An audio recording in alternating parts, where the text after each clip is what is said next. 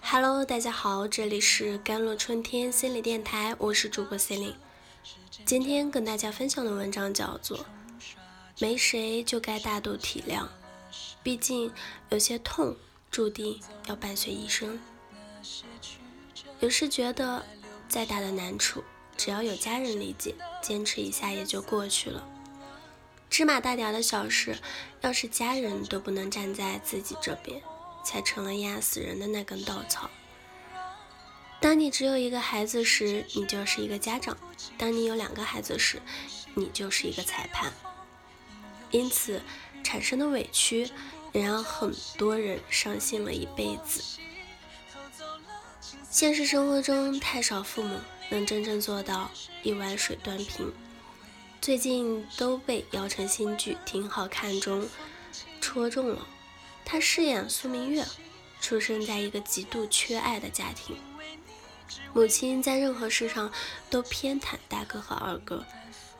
他一看见儿子就笑逐颜开，唯独对女儿冷言冷语。懦弱的父亲只看母亲的眼色，总是以上厕所为由啊，逃避家庭纷争。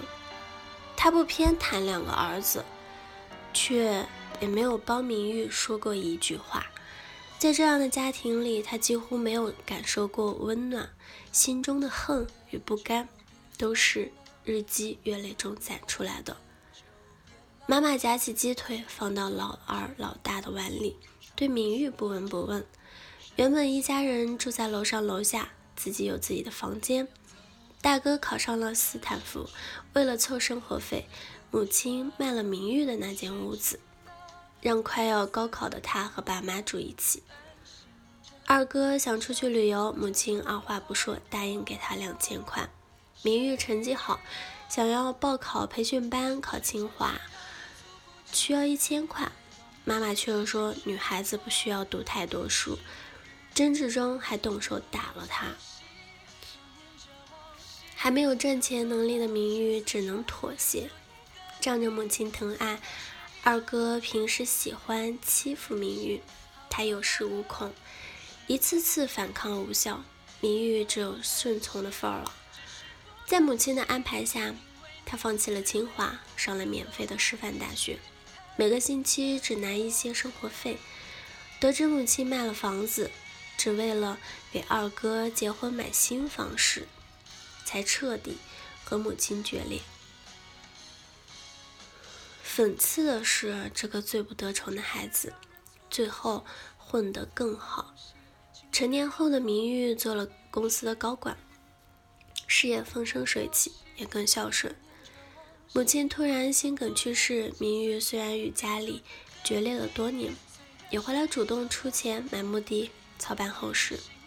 看到爸爸穿的衣服破旧，带他去逛商场，买了三千多一件的高档货。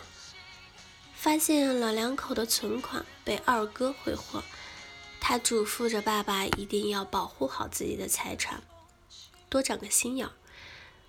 但是明玉不知道的是，父亲的确担心自己仅剩的几万块钱又被啃老的二儿子搜刮去，所以一回家就想着把存款交给了大儿子托付。很多人看出了其中的端倪，还是没有那么相信闺女。有意或者无意，做父母的都遮掩不住自己的偏心。恃宠而骄的孩子认为，父母给予的是理所当然的，只知道索取，却不被爱的孩子，越想在行动上表现出自己的孝顺，期望得到哪怕是父母一点的关心和表扬。原生家庭里。父母的重男轻女，让明玉陷入了深深的矛盾。他虽然表面强硬，其实十分渴望被爱。即使有憎恨，在家人需要的时候，也还是会心软。心是常情，一直偏心是病态。不得不承认，在面对多个子女时，很少有人能随时做到完美的平衡。有时弟弟发起脾气来，对他拳打脚踢。研究证实，父母和子女之间的疏离关系，会对孩子的身体造成健康至少造成了十一种负面的影响，比如酗酒啊、吸毒啊、赌博种种不良习惯，在那些被忽略的孩子身上发生的可能性是被偏爱一方的两倍还多。父母与子女之间的关系程度，直接影响着后代的自尊心。也影响着他们的心理状况。一碗水故意端不平，其实是害了两个孩子。长期被偏爱甚至溺爱的那一个，容易形成以自我为中心的价值观念，甚至不惜牺牲别人的利益来满足自己。被父母偏爱的孩子会更有勇气，做事不惧挑战，更具备成功者的某些特质。与此同时，他们也很可能会有一系列的心理问题。被父母偏爱的孩子往往有恃无恐，把别人的忍让视作理所当然。他们不觉得自己的越界对于兄弟姐妹来说是一种压榨。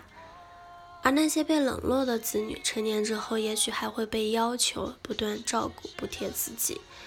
不争气的兄弟在现实中是否原谅偏心的父母？与过过去的自己和解，并不存在应不应该，只有愿不愿意。唯一重要的就是当下的人生中找到自己的方式，处理曾经的不满与怨恨。好了，这就是今天的节目内容了。我是 c e l i n e 我们下期节目再见。